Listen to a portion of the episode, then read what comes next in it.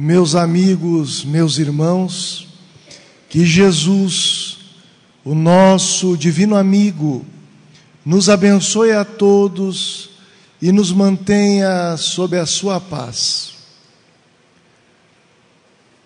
O espírito Neio Lúcio, pseudônimo do educador mineiro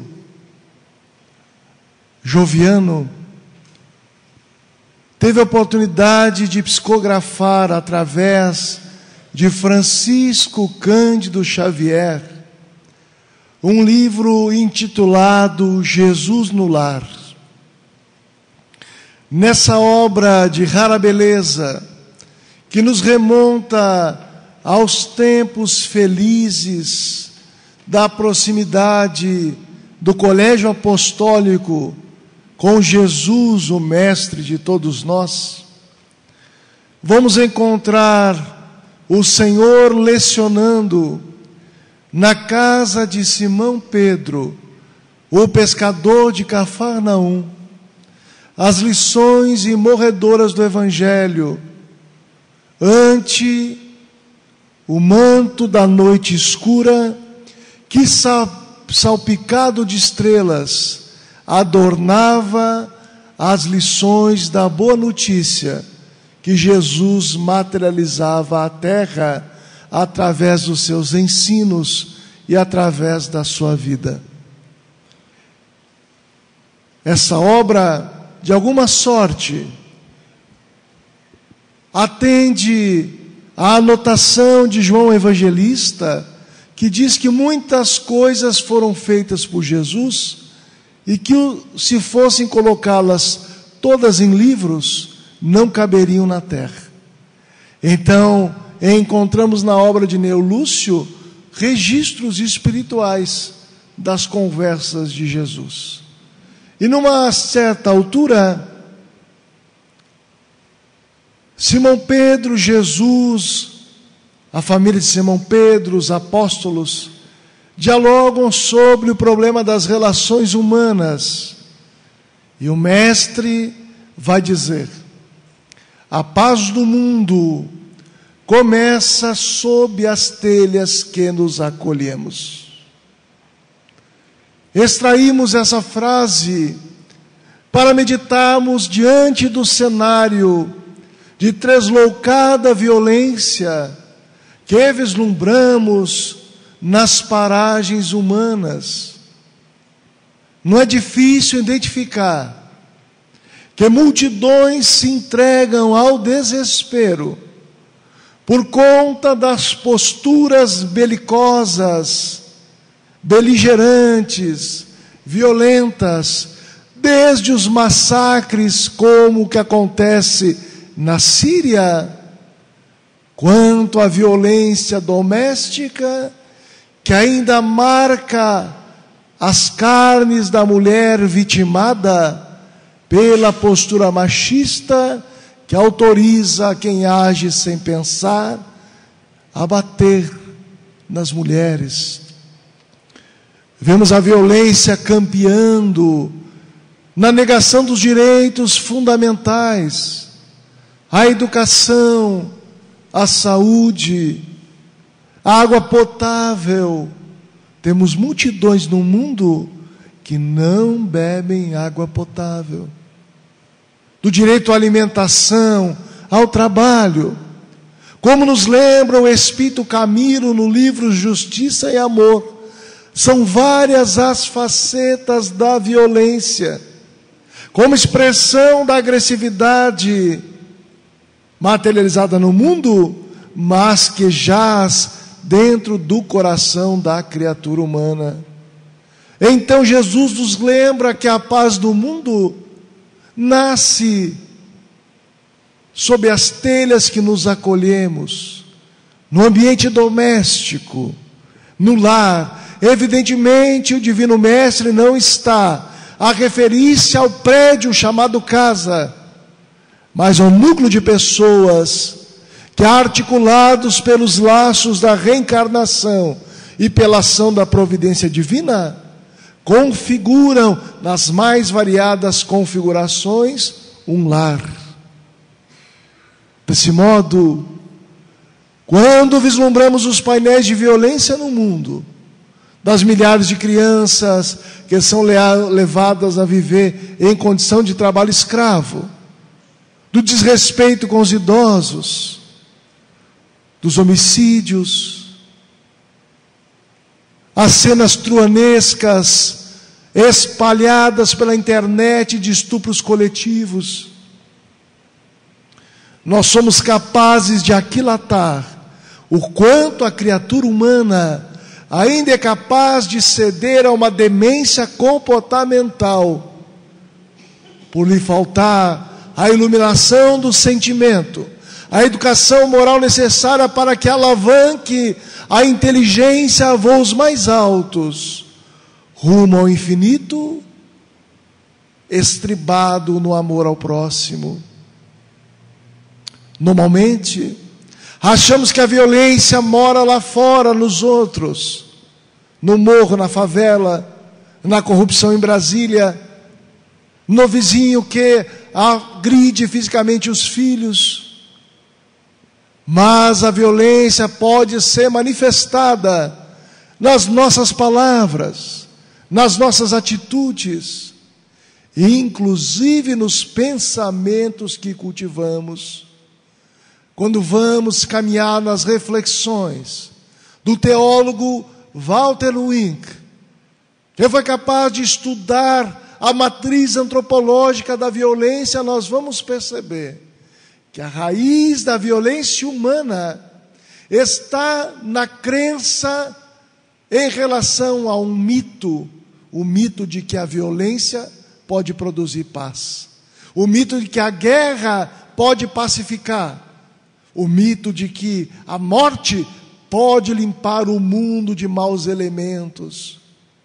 É um mito ancestral que nós construímos ao longo do nosso processo socioantropológico e que ainda vigora no nosso comportamento a partir do instinto de conservação e que nos conduz a negligenciar o outro que é diferente de nós e não raro fazê-lo de inimigo por não pensar exatamente como nós outros.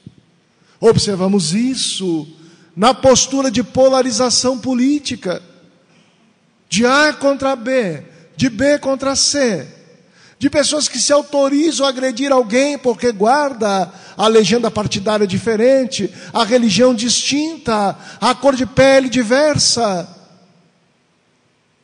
ignorando a criatura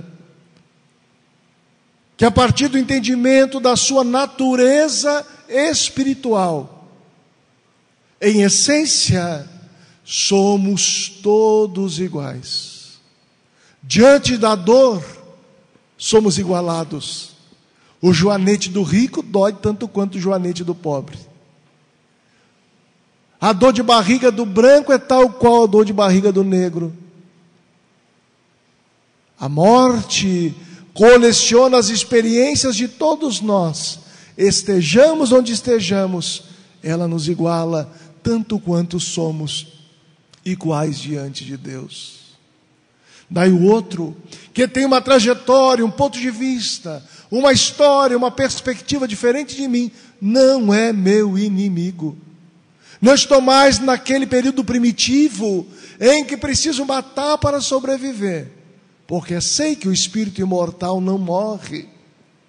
É preciso cuidar para não morrer em nós os valores mais nobres da vida para os quais nós renascemos, a fim de fazer brilhar em nós a cristalina luz de Deus que carregamos como essência na nossa condição de filhos de Deus.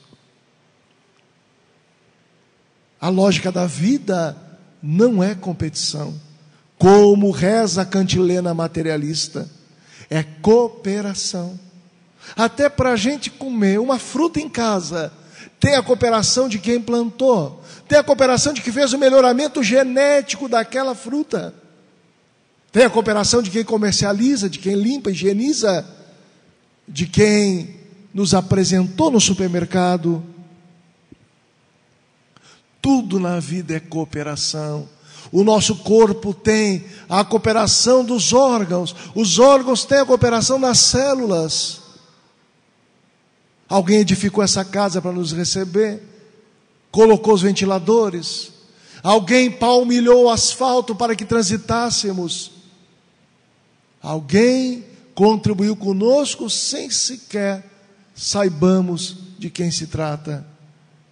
Os Espíritos vão ensinar em o livro dos Espíritos essa lógica de solidariedade universal, quando vão nos lembrar que diante de nós sempre tem aqueles que nos conduzem, que nos estendem a mão, e temos o dever de estender a mão aos que morejam ainda na retaguarda.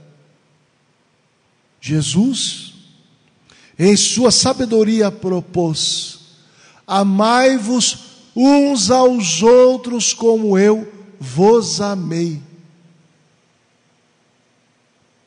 Estamos diante de um espírito puro que se entrega à vida corporal para nos ensinar o caminho da verdadeira vida, que desce das escalas superiores da existência, onde se encontrava, governando espiritualmente o nosso globo, conforme o Espírito Emmanuel nos diz em o livro A Caminho da Luz.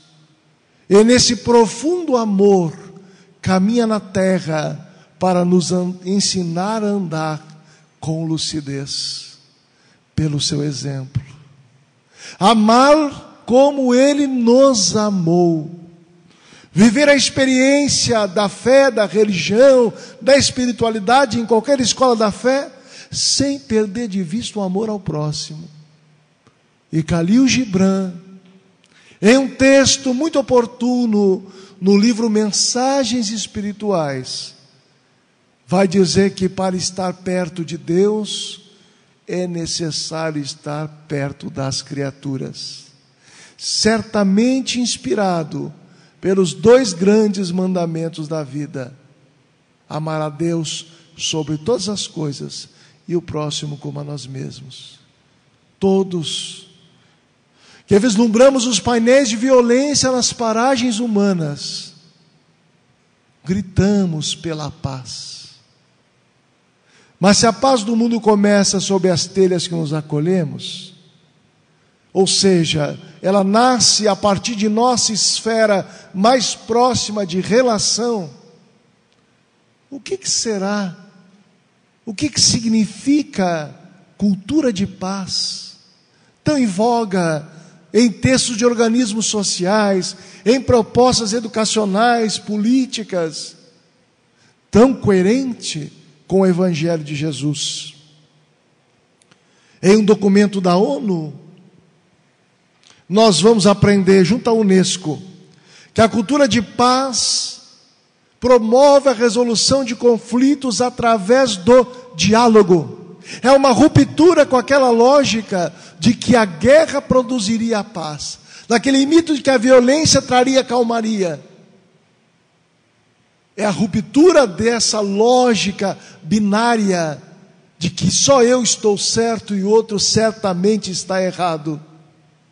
Porque nós temos pontos de vistas sobre uma dada realidade que vislumbramos a partir das nossas referências. E não raramente a opinião de Deus sobre um conflito nosso é bem diferente da nossa. Nós nos desenvolvemos nesse processo de evolução socioantropológica acreditando na violência como recurso. Por isso que nós somos muitas vezes facilmente coléricos. A raiva brota no trânsito, numa simples cortada de alguém. A gente vira outra coisa. E tem vontade de se vingar, vai atrás do outro que cortou o trânsito. Para lá adiante mostrar-lhe que nós vencemos. É essa ânsia que grita em nós, do ser humano mais primitivo, de querer sobrepor-se ao outro. Uma simples partida de futebol entre amigos, algumas vezes vira carnificina Alguém vai parar no hospital, porque não aceita perder. E aí o jogo vai ficando mais agressivo. Uma discussão boba por uma vaga de trânsito, às vezes se torna um homicídio. Porque a pessoa não admite que o outro se impõe ao seu caminho. E a ânsia é de destruição, de negação da presença do outro, da vontade de extirpá-lo da face da terra. É claro que isso é a nível de inconsciente. Aí a pessoa age com cólera, vê a desgraça que produz na vida do outro e na sua, e precisa amargar o arrependimento pela falta de pensar antes de agir. Na outra perspectiva, cultura de paz, então, é resolver conflitos pelo diálogo, pela possibilidade de falar, ser escutado, de escutar e falar, de maneira a se comunicar. Dominique Barter, um militante no Brasil, que é estrangeiro, do paradigma da justiça restaurativa e da cultura de paz, vai apresentar uma visão de conflito. O conflito como um mecanismo de feedback do sistema chamado vida de relação. Um conflito é o recado da vida dizendo-nos: alguma coisa mudou. Não dá mais para resolver do mesmo jeito. Acontece com os nossos filhos. De repente, com o primeiro filho, nós somos mais austeros. E nós dizemos: Eu vou criar meus filhos todos do mesmo jeito. Lê do engano. Porque vem um caçula e coloca a tese por água abaixo. Ele se apresenta mais audaz, mais curioso, mais perguntador. Não, lá em casa todo mundo cesteia no domingo até às 15 horas. Hoje, mas nenhuma criança faz isso. E a gente insiste com a criança, ela diz assim: por quê? Ah, porque assim, porque não, sim não é resposta, pai. E a gente vai enfrentar um conflito, é uma atualização que a realidade nos pede. Olha, esse mecanismo não funciona mais. Ah, mas no fulano eu dava umas palmadinhas, ele se aquietava. Esse nem com prece forte para porque é uma criatura diferente. A exigir habilidade da gente pela razão, pela inteligência. Uma situação de conflito é um convite a aprender a comunicar-nos, a resolvermos juntos, a colaborativamente encontrarmos saídas satisfatórias para ambas as partes, até percebemos que não existem partes, porque nós estamos todos interconectados algo da sabedoria ancestral do budismo, a interdependência, que a ecologia resgata, a interconexão entre todos os seres. Não tem mais eu e tu, somos nós membros da família humana. Somos nós que estamos litigando por uma vaga de automóvel e que precisamos aprender a compartilhar com lucidez.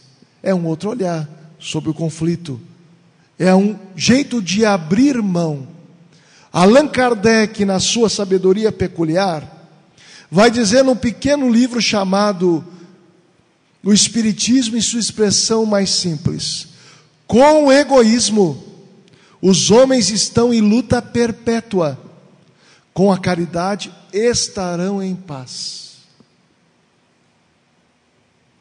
O egoísmo é esse sentimento que os espíritos classificam como uma chaga moral que nos impede as realizações mais felizes que a criatura é capaz de estabelecer na própria vida. O egoísmo nos apequena, porque colocamos o nosso interesse pessoal em primeiro lugar em tudo. E somos egoístas em várias gradações. Muitas vezes, não superamos o egoísmo pela má educação. Porque aprendemos que é importante ter o primeiro lugar, competir, ganhar. E esquecemos muitas vezes a dimensão do compartilhar, do solidarizar, do conviver, do comungar, da comensalidade fraternal. E aí estamos cheios de gente à nossa volta e profundamente solitários na ilha de nós mesmos. Aí somos egoístas e nem damos bola se a vaga de automóvel do shopping era para idoso. A gente vai lá e estaciona. Não, não, qual é o idoso que vai vir no shopping essa hora? A gente vai lá e ocupa a vaga. Fura a fila do banco. Está lá aquele povo esperando sentado. Aí vem aquele cidadão que aprendeu que o mundo foi criado para ele. Deus disse: Faça o mundo para ti. E ele passa sorrateiramente, cumprimenta um e outro. Como é amigo da pessoa que atende ou do gerente, ele pula todo mundo para o mesmo nível de atendimento. E a gente querendo que ele desencarne no meio da caminhada, né? De raiva. E ele volta como quem não vê. Que tinha uma multidão ali esperando, com problemas, urgências tão importantes quanto a sua. É aquele que entra no hospital fazendo um escândalo, ignorando o sofrimento daqueles que estão à sua volta. Que esperneia, mas não considera que outros estão ali padecendo as suas dores. A criatura que imagina que a sua casa tem isolante, isolamento de som, e escuta a música até altas horas. Normalmente é uma pessoa com gosto musical duvidoso, não sei se notaram. E a gente fica escutando aquela coisa assim que entra no cérebro da gente, que nem tortura chinesa, te memoriza a música. Quando não é aquele batidão que a gente sente balançar a janela, balançar as nossas vísceras. A gente fica pensando como é que fica o cérebro da pessoa nesse carro que não é carro, é alto-falante. Deve triturar o cérebro. E a gente é obrigado a ouvir. A pessoa não considera que alguém possa não gostar. Na minha cidade natal, na, no balneário, há uma agora audiência pública para mudar essa prática. O hábito é colocar o carro à beira da praia. Então fica um carro encostado no outro. Aí a gente senta, organiza tudo, está uma maravilha. Para a criança brincar, para a gente relaxar, ler um livro. Aí estaciona alguém do lado. Com gosto musical do umbral. Que a gente tem que ouvir aqueles, meu Deus, eu não aguento mais. Aí a gente muda de lado, estaciona o outro. Ah, ele grita, ele espeneia, ele fuma, ele fuma para os outros aquele cidadão que acende o seu cigarro e bafora no vizinho. A gente é obrigado a fumar junto. E se tosse, responde: Ah, os incomodados que se retirem. Vejamos só o egoísmo humano. Coisas simples da vida. Outro dia descobri um fenômeno curioso até. Pessoas furando a fila na hora do passe. A criatura deve imaginar que os guias não vêm. Está lá o orador falando 40 minutos. A gente quase perdendo o final da novela. E a criatura vem assim, próximo ao término, senta bem a partir da fileira que ela sabe que vai ser chamada na frente dos outros. Uma vez ou outra, por necessidade, por pressa, de matriz verdadeira, tudo bem. Mas furar a fila do passe, quando outros chegaram antes, é coisa para a gente pensar. Então, se nós focarmos no egoísmo, nós viveremos nessa disputa, no litígio, no duelo contemporâneo. Mas se nós nos voltarmos à caridade, nós produziremos paz. Mas qual a caridade que é mais solicitada? E a irmã Rosália, no Evangelho segundo o Espiritismo, vai nos lembrar: a caridade moral consiste em vos suportardes uns aos outros o que menos fazeis nesse mundo inferior, que estais momentaneamente encarnados. Há um grande mérito, acreditai, em saber calar, para que o outro mais tolo possa falar. Isso é também uma forma de caridade. É ruim para quem vai falar uma hora ler isto, né? Que aí o mais tolo fica falando para os outros ouvirem. Mas isso se aplica ao nosso cotidiano. Em abrirmos mão de ter razão em tudo, de complementar a fala do outro, de arrumar o que o outro está dizendo, de querer fazer valer a sua verdade, suportar a ignorância alheia,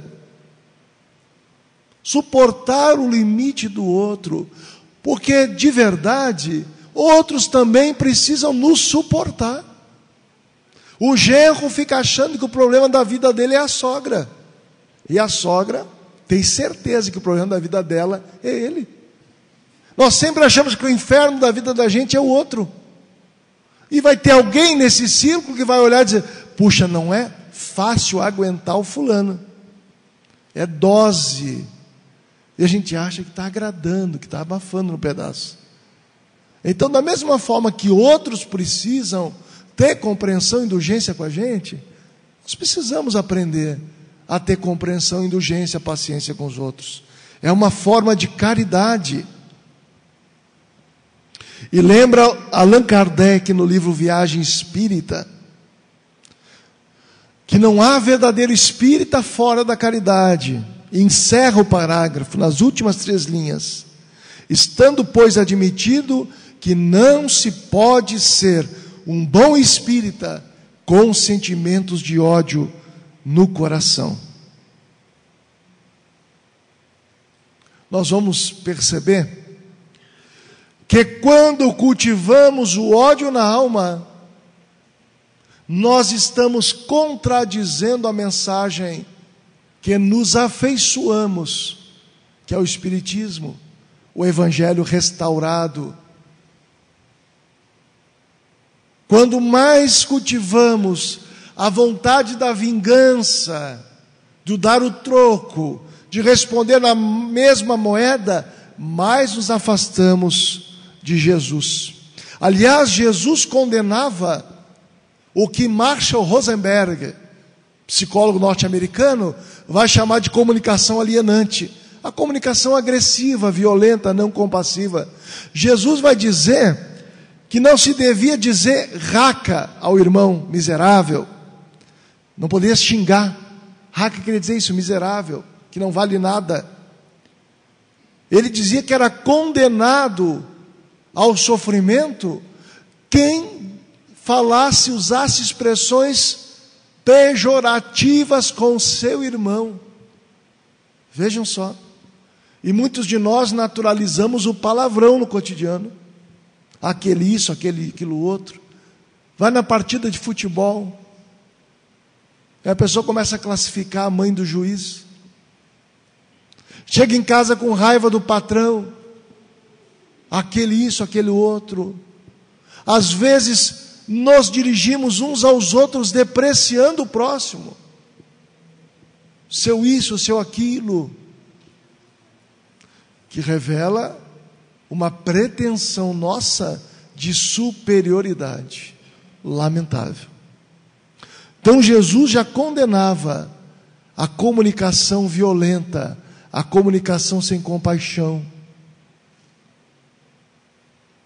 Às vezes, vemos criança usando palavrão, aí a gente olha assim sem graça, e o pai morre de vergonha.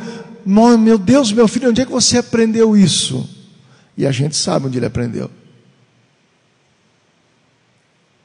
Não é incomum o casal se tratar agressivamente. E a criança vai lá e reproduz. Bom dia, meu amor. Bom dia só se for para ti, criatura. E a criança está lá, observando. Internalizando os códigos de comunicação, de vida moral. Aí vemos uma criança tratar mal o idoso. Aí olhamos o pai e a mãe tratando mal seu pai e sua mãe, e a criança aprendendo. Debochando da pessoa com deficiência, jogando água no mendigo, porque aprendeu com alguém a postura do desvalor, da desvalorização do próximo. Como é que nós falamos uns com os outros? Allan Kardec vai dizer que a linguagem revela a evolução moral do espírito. Conforme a nossa linguagem, meus queridos irmãos, é a nossa evolução. Revela quem nós somos. Porque as atitudes, lembra Joana de Ângeles, espírito, traduzem a radiografia moral da criatura. Então, esse psicólogo Marshall Rosenberg, judeu-americano, teve ensejo de estudar as formas de comunicação entre as pessoas. E percebeu que nós utilizamos linguagem violenta nos julgamentos moralizadores. Fulano não presta. Fulano é um bandido. Fulana, aquelas coisas que não vale dizer aqui julgamento moralista, o julgamento que deprecia o outro. O clássico nos evangelhos é aquele do fariseu agradecendo a Deus porque não era infeliz que nem o publicano, que era cobrador de impostos. Aquelas pessoas que estão lá no seu lar dizendo: Senhor, muito obrigado, porque eu não sou mala que nem o meu vizinho. Tem pessoas que se acreditam e faz essa prece egóica, a prece em que o indivíduo se coloca em primeiro lugar, revelando as suas torpezas morais. Quando rotulamos alguém, fulano é preguiçoso. Quando culpamos, a culpa é tua e às vezes é por uma coisa mínima. E jogamos a desgraça da nossa vida. Por isso, por causa tua que eu não me realizei. Jogamos um peso sobre o outro, como se alguém tivesse esse poder. Nos insultamos ou diagnosticamos, que é muito comum. Ah, você viu a postura do fulano lá no trabalho? Ele é meio desligado. Ah, é um sequelado, é um doente. Nós temos uma facilidade de fazer isso. E isso é julgar o próximo, que era condenado por Jesus. Não julgueis a fim de que não sejais julgados. Vós vedes o cisco no olho do vosso irmão, e não vedes a trave diante do vosso. Enxergamos a poeira no olho do irmão, na sua deficiência, e não enxergamos o poste de deficiência moral que carregamos por dentro. O julgamento nos cega, revela uma pretensão de verdade de estarmos salvos.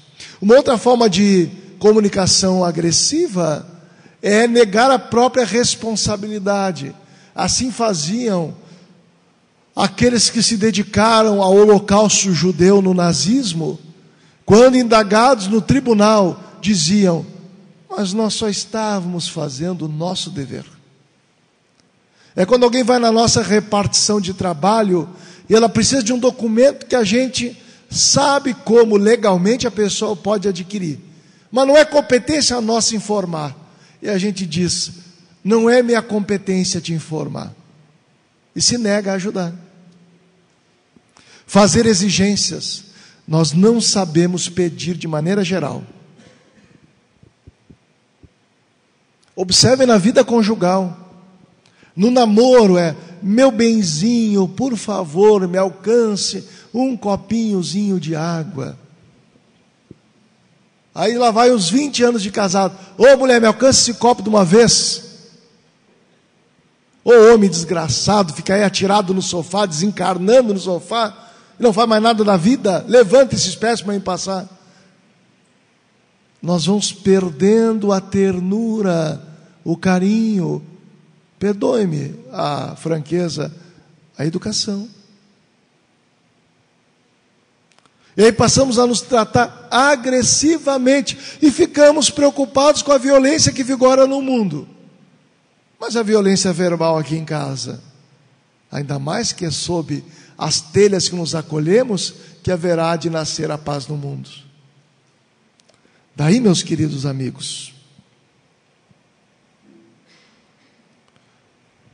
Marshall Rosenberg nos apresenta um recurso terapêutico do diálogo para pouco a pouco superarmos as formas agressivas de nos comunicarmos, mudando o paradigma, compreendendo que toda forma de agressão revela uma necessidade que grita dentro daquele que ofende, daquele que agride.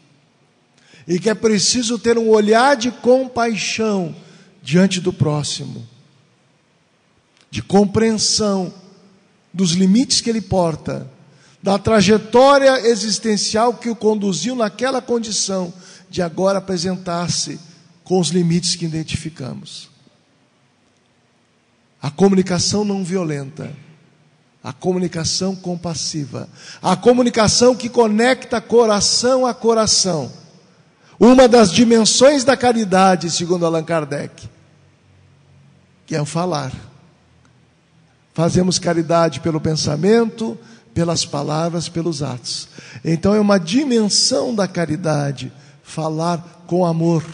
No nosso livro Em Busca da Sabedoria, tivemos ensejo de reflexionar em um capítulo sobre a fala amorosa. Falar com amor. A época que eu escrevi o livro, ainda não conhecia a comunicação não violenta. Era uma intuição disso, mas eu não conhecia. A ideia de que nós imprimirmos na boca o nosso coração. Quando a vontade de agredir, depreciar, colocar a fera no verbo, acalmar-se e exercitar um jeito de falar com compaixão, com amor, com carinho. Podemos ser firmes e austeros com carinho. É preciso exercitar, mudar hábitos, algo que é doloroso, porque os condicionamentos conquistados pelos hábitos repetidos falam mais alto em nós. Numa ocasião, uma pessoa percebeu que a outra a perseguia no trânsito. E ela acelerava e a outra perseguia, ela acelerava e a outra perseguia. Até que numa sinaleira ambos pararam. Ele se preparou para xingar o seu oponente. E o seu oponente lhe disse: Fulano, você está indo lá para a nossa casa espírita, não é mesmo?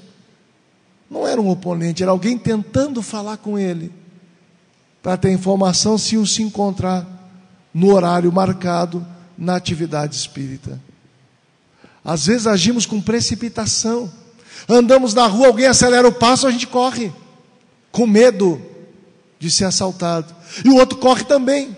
O outro ficou com medo, olhou a gente correndo, vai que vem alguma coisa aí atrás. Deduzimos que o outro nos olhou atravessado, deduzimos que o outro quer nos ferir moralmente. Então, antes de qualquer coisa, observar a situação concreta e como ela afeta o nosso bem-estar. Jesus propôs: olhai, vigiai e orai. Não sei por que a gente tira o olhai e fala vigiai e orai, mas ele primeiro propôs: olhai. Nós precisamos aprender a observar. Observando, contemos o impulso. Observando, temos tempo de reflexionar. Quebrar essa pressa, essa síndrome do pensamento acelerado do cotidiano, para antes de dar opinião, expressar alguma coisa, reagir, agir observando. Porque quem reage não reflexiona e naturalmente se equivoca nas suas posturas. Então, observar. O que, que essa situação está produzindo em mim? Por que, que isso está gerando um mal-estar em mim? Por que o jeito do fulano se referir comigo? Nesse momento, não é há dez anos atrás. Às vezes na vida em família a gente tem disso. A pessoa puxa uma discussão e a gente remete a uma fala de 10 anos atrás. E aí o conflito fica ampliado a mágoas anteriores, estendido a mágoas, mágoas anteriores. É preciso se ater a esse momento, nessa circunstância, no aqui e agora. O que, que gera, o que, que está gerando desconforto para mim? Às vezes é a postura, a fala, o julgamento na fala do outro, o jeito que ele exige ao invés de pedir, ou porque está me comparando com alguém, ou seja, são expressões de comunicação não compassiva que me agridem. Aí, reconhecendo o que me incomoda, eu preciso, segundo Marshall Rosenberg, identificar que sentimento emerge nessa situação. O que, que eu estou sentindo afinal? Nós somos, me perdoem, analfabetos no sentir. Nós temos dificuldade de autopercepção. Você vai no médico com um problema qualquer, o médico pergunta: O que está sentindo? Não sei, doutor, estou sentindo uma coisa ruim. Um sofrimento difuso. Mas onde é que dói? Ah, dói tudo aqui. tudo aqui aonde, criatura? Aí ele faz um check-up e era um problema de unha encravada, mas a gente não sabe nem perceber o dedo do pé, quanto mais os sentimentos. Que sentimento se abate sobre mim naquela circunstância concreta? concreta? Emerge, emerge uma raiva, uma mágoa, um ódio, um ressentimento, um desprezo pelo outro, um desprezo sobre mim mesmo, uma angústia. O que brota naquela situação? Se nós identificarmos que sentimento, ah, eu me sinto desvalorizado pela pessoa. Um sentimento de desvalor, de depreciação. Quem é ela para falar assim comigo? Aí nós temos que ir mais a fundo em nós mesmos. Parece curioso, mas como assim? O conflito não se resolve com o outro? Mas para resolver o conflito na relação com o outro, eu preciso resolver o meu conflito interno. E aí Marshall Rosenberg nos conduz ao nível mais profundo de consciência no conflito, que é identificar a necessidade não atendida nossa naquela situação. Do que eu tenho necessidade? Ou como diz a música, você tem fome de quê? Aí a gente passa a analisar. Eu tenho necessidade de respeito, me sentir desrespeitado. Eu tenho necessidade de ser amado, valorizado. Ah, eu tenho necessidade é de ser compreendida nos meus erros, de ter novas oportunidades. Eu tenho necessidade de ser vista como gente, ou como espírito imortal que sou. Quando a gente identifica a nossa necessidade, a primeira coisa que a gente descobre é que ninguém pode lhe roubar a paz. Ou que a paz de fato é uma conquista interna. Não foi o outro que lhe desestruturou. É a sua necessidade que foi engatilhada e emergiu como sentimentos perturbadores a partir da violência do outro. É a nossa necessidade não atendida. Aí, em situação normal, nós somos convidados Mar, por Marshall para caminhar para um outro nível no conflito. É saber pedir o que me enriquece a vida. Olha, meu bem, eu acho que você foi muito agressiva me mandando lavar a louça na frente de todo mundo desse jeito reclamando que desde a última encarnação eu não lavo louça. Você poderia me pedir com educação, que eu atenderia de bom grado, porque não me sentiria desrespeitado. Ela vai dizer para ele: meu amor, esse negócio de reclamar para mim com seus amigos na roda de chimarrão está sem graça. Eu tenho necessidade de me sentir amada. E você falando isso, me deprecia diante dos outros, parece que não me ama mais. Então eu gostaria, para enriquecer a minha vida, que você não falasse mal de mim, nem na minha frente, nem pelas minhas costas. Mas a gente não aprendeu a fazer isso, é um exercício, é uma conquista para algumas jornadas reencarnatórias. Porque nós aprendemos a reagir. E a proposta é desarmar o conflito apresentando o que o nosso coração pede a outro coração, partindo do pressuposto que naquele peito ainda bate um coração humano, um filho de Deus diante de mim. Aí alguém vai dizer: Ah, tá, Vinícius, que bonitinho. Ah, eu vou usar isso contra um assaltante? Sim, vai. Se aprender, vai.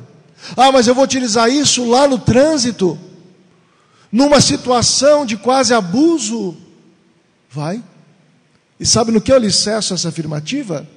Nesse momento tem gente no Oriente Médio, fazendo ciclos de comunicação não violenta, nesse momento, entre israelenses e palestinos. Nesse momento, no mundo afora, a justiça juvenil lá na Nova Zelândia faz círculos de construção de paz para resolver com as comunidades o que os jovens merecem como caminho para a reparação das suas faltas, jovens delinquentes, criminosos, pelo diálogo não violento. A inspiração filosófica de dez anos de justiça restaurativa no Brasil e no Rio Grande do Sul está, sobretudo, na comunicação não violenta, que é inspirada em Mahatma Gandhi, esse grande libertador da Índia, que criou a perspectiva na própria vida da não violência ativa, também sensibilizado no coração pelos registros de Leon Tolstói, que propunha que não resistíssemos ao mal quando defrontou-se com o Evangelho de Jesus, que propõe: não resistais ao mal que vos queiram fazer. Há uma multidão nesses dias de regeneração cultivando a não violência no falar, em ambiente escolar, tem gente fazendo acordos entre facções criminosas em casas carcerárias, para que haja não haja derramamento de sangue em certos conflitos, usando a abordagem da comunicação não violenta. É passivo de aprender, não só nos cursos de formação, não somente lendo o livro de Marshall Rosenberg, comunicação não violenta, mas trazendo para a vida a essência do Evangelho de Jesus, onde vamos aprender a pacificar a alma, desarmar o espírito, dispor-se a ser irmão. Nessa perspectiva, falar e ouvir com empatia, falar e ouvir com honestidade, romper com esse homem velho que aprendeu a mentir, a querer manipular, a querer influenciar negativamente. Romper com esse homem velho, que desenvolveu o hábito de julgar quando ele precisa, para ter um upgrade na sua evolução, aprender a empatizar. O que é empatia? É um respeito profundo à situação, ao sofrimento, à condição em que o outro se apresenta. E quando se respeita profundamente, não se julga. Não se julga. Um pensador de cunho orientalista, Jiddu Krishnamurti, vai dizer que a forma mais avançada de inteligência é a capacidade de não julgar. Aí vamos encontrar Jesus ensinando no átrio, no pátio do templo. A multidão acompanhava atenta, como as ovelhas despertas a voz do divino pastor. A mensagem do Evangelho se apresentava como doce sinfonia àqueles corações sofridos, até que é interrompida por uma multidão que arrasta sem compaixão uma mulher. Eram fariseus entretidos entre puxões, socos e ânsia de apedrejamento de uma mulher que fora pega em adultério jogam-na aos pés do Cristo. Senhor, indaga um fariseu, a lei antiga manda apedrejar essa mulher porque ela foi pega em adultério. O que tu dizes, Senhor? Eles já estavam tramando para pôr as lições de Jesus em contradição com a lei antiga. Jesus observa a cena, a ovelha tresmalhada, cercada de lobos vorazes, sedentos de sangue humano, que haviam decretado precipitadamente a pena de morte daquela mulher. Observa os outros angustiados, aguardavam-lhe a resposta. Diz, diz o evangelista que ele se agacha e passa a escrever sobre a areia. E responde: Quem não tiver erros, que atire a primeira pedra. Retiraram-se dali os mais velhos, os mais jovens, e ao cabo de alguns minutos, está só a ovelha combalida e o mestre da cruz. Mulher, onde estão aqueles que te condenaram? Foram-se todos, Senhor, não ficou nenhum. Eu também não te condeno. Vai e não erres mais, para que algo pior não te aconteça. Mais tarde, a Amélia Rodrigues, pela mediunidade de Edivaldo Pereira Franco, vai dizer-nos no livro dias felizes, dias gloriosos, que esta mulher foi acolher na primeira edificação cristã, a casa do caminho, aquele homem que outrora fora o marido, que também era adúltero, mas que a justiça dos homens à época não condenava. Quando acabam as ilusões, e a enfermidade lhe conduz aos pórticos da morte, transformado em trapo de gente, ele vai ser um dos enfermos que por ela vai ser acolhido na manifestação profunda do perdão. Se quisermos paz, necessitamos de aprender a lição do perdão,